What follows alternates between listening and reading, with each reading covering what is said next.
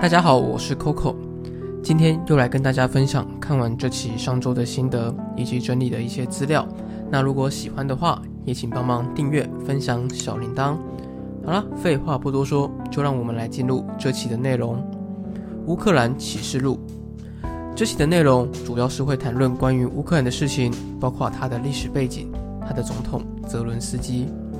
另外，在下集的部分，我会再把这场战争是如何发生的，延伸到它为台湾带来的启示以及影响，详细的为大家说明。在了解乌俄战争是如何爆发前，先让我们来看看乌克兰它的地理环境跟历史。乌克兰它是温带大陆性气候，南接黑海，东连俄罗斯，北邻白罗斯，西接波兰、匈牙利等东欧诸国。也是欧盟与独立国协的交汇点。国土面积在欧洲是仅次于俄罗斯而已，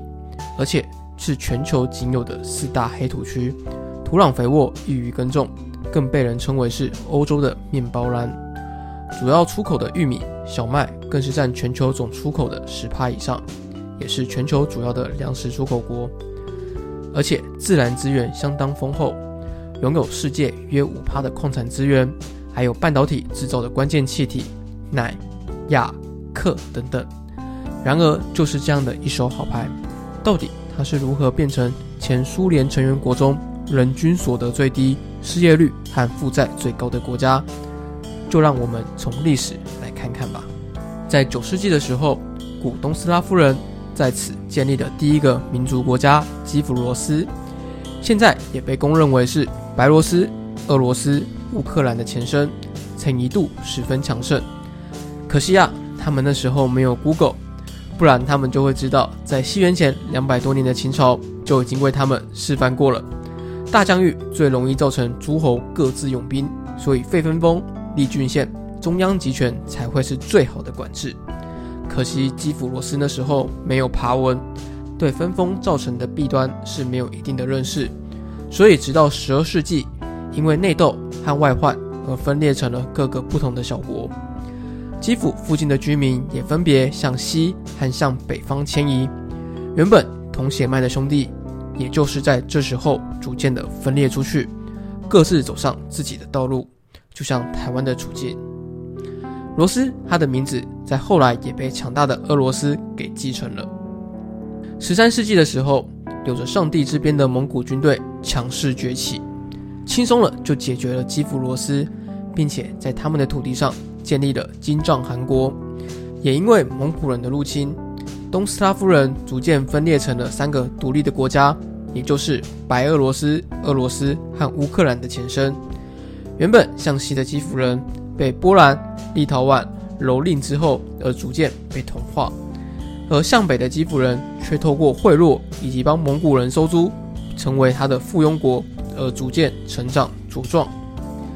然而，蒙古的残暴和内部斗争也导致了强大的帝国迅速的分崩离析。俄罗斯便趁此的机会强势崛起，并且说明自己才是正统的斯拉夫人，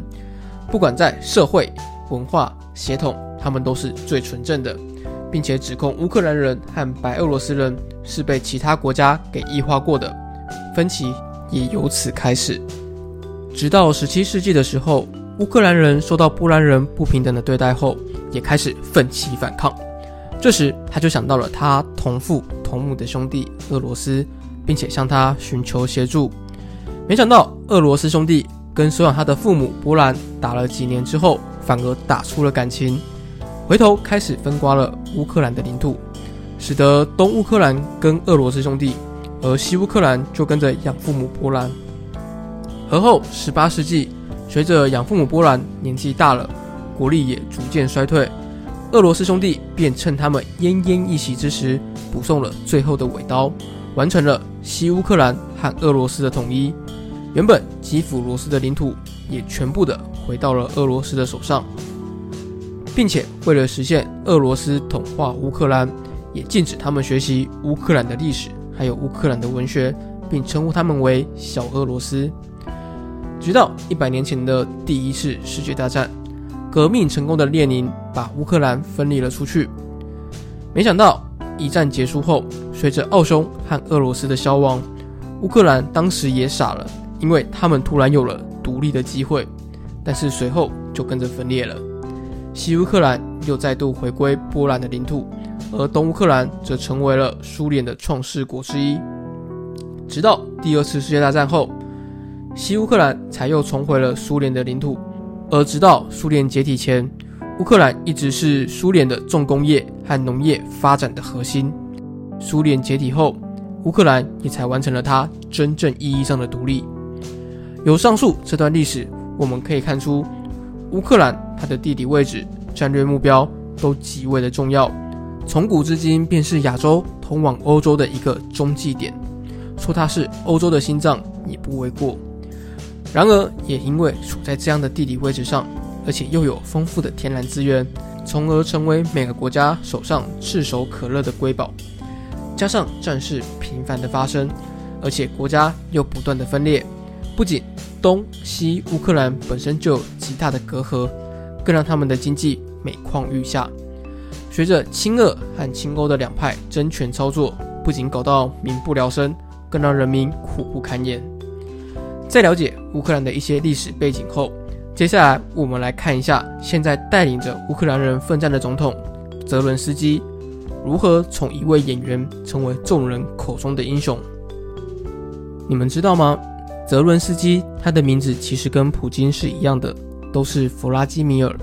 只是一个采用的是俄语，一个采用的是乌克兰的拼法。一九七八年出生于乌克兰克利夫洛的一个犹太家庭，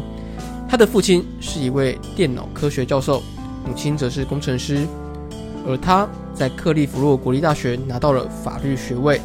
但却没有因此从事法律的相关工作，反而更热爱喜剧。在十七岁时，他加入了当地的喜剧团参加表演，并在一九九七年赢得了当地喜剧表演大奖。而在那之后，创立了属于自己的团体九五街区，并且在前苏联国家巡回表演，还经常到莫斯科去做公开的演出。后来，他将团体改成公司，并开始为乌克兰一加一电视台制作电视节目，并开始参与了电影的演出，包括乌克兰电影《Love in the Big City》。在二零一四年的时候，俄罗斯爆发了克里米亚战争，让他深刻的了解。俄罗斯是只想要操控乌克兰，也让他成为了典型的爱国者。从此不再将俄语的影视作品卖往俄罗斯，即使那是他丰厚的收入来源。隔年，泽伦斯基出演了《人民公仆》的电视剧，剧中他饰演了一名三十岁的高中老师。学校要求他班上的学生去布置总统大选的投票站，气愤的他开始用粗口挖苦。并且埋怨、抱怨乌克兰的历任总统，这一片段恰巧被学生拍下，并上传到网络，很快便受到了乡民的追捧。后来更通过众筹参加了总统选举，并意外的当选总统，所引发的一系列的趣事。在这部剧当中，他并没有像过往任何一个喜剧总统一样，而是在剧中以打击贪腐为主轴，并且显示乌克兰若由正常人治理，看起来会如何。更巧的是，当泽伦斯基真的要进军军政界时，他创立的政党就叫做人民公仆。在二零一八年，他正式创党，创党的元老就是他电视台的剧组人员。隔年，他就抓住了机会，随着乌克兰的经济停滞，而且前任总统波洛申科民调下滑，他便借此机会表态要参选。刚开始，西方诸国听到这个都当成是笑话，没想到他利用上传短影片跟具体的阐述政策，最后竟然以七十三趴高票赢得大选，反而应验了一句话：人生如戏，戏如人生。虽然高票当选，但是在上任五天之后，就有近五万人联署要求他下台，因为他任命了大量的毫无政治经验的娱乐圈人士，彻底。惹恼了选民，质疑他重组的根本是演艺圈政府。另外，在他上台之后，他就即刻的需要面对国内还有国外的一些问题。不过，一位政治素人是否真的有治国的能力，还是让我们就来看看他任内的表现和政绩，我们再来做评断。在对内方面，官员贪腐严重，乌克兰从建国以来，官员贪腐的问题一直非常的严重。从苏联解体后，原先的苏联干部还有部分精英，便利用职权之便，趁机掠夺国家的财富和权力，并逐渐壮大成了财阀，主导着不同的经济产业。对外分别与俄罗斯还有欧洲进行贸易往来，对内则操控亲欧及亲俄党派的互相对立，并且从中获取利益。欧盟反贪腐倡议曾经还在乌克兰设计了一个临时性的贪腐公园，里面展示了许多乌克兰官员贪污的成果。然而，以打贪作为主要竞选口号之一的他，在自己所创办的人民公仆党国会议员深陷贪腐丑闻之时，他鼓励了所有被告上脸书直播，公开接受测谎，来证明自己的清廉。但是在这个过程当中，乌克兰国家反贪局。反贪污特别检察署，还有检察总署等相关机关都没有参与。这种作秀式的回应，更是激起了人民对他的不信任。第二个，没有明确的国家方向。由于执政团队大部分都是娱乐界的伙伴和老朋友去出任最高要职，不仅缺乏经验，而且也少了专业的人士来做建议，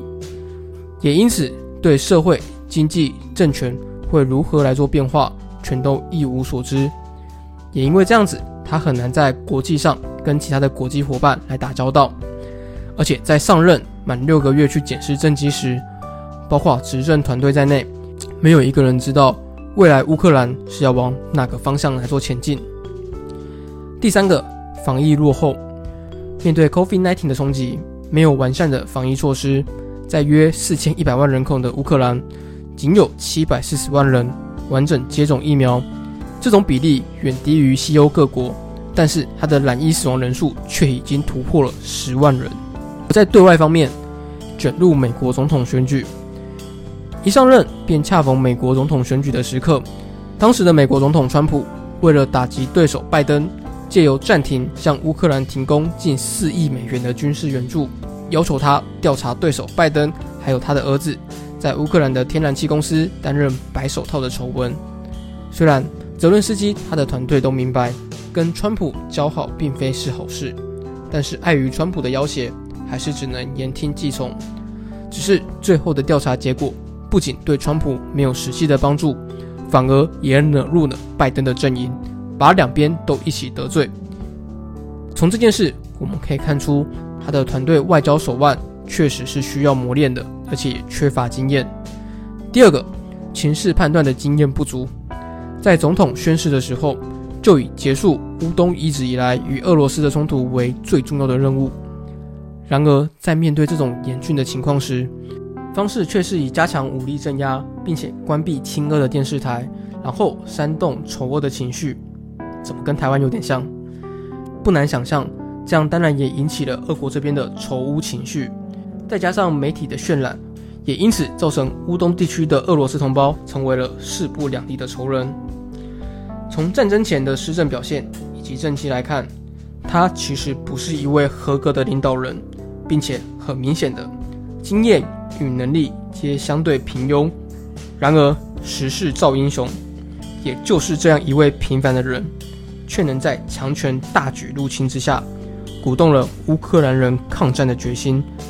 并且在美国愿意护送他逃脱的时候，他却拒绝了美国愿意坚守在首都与全国百姓一起面对艰困的未来局势，不仅让全世界都佩服于他的勇敢，也改变了世界强权与欧洲诸国对他的印象。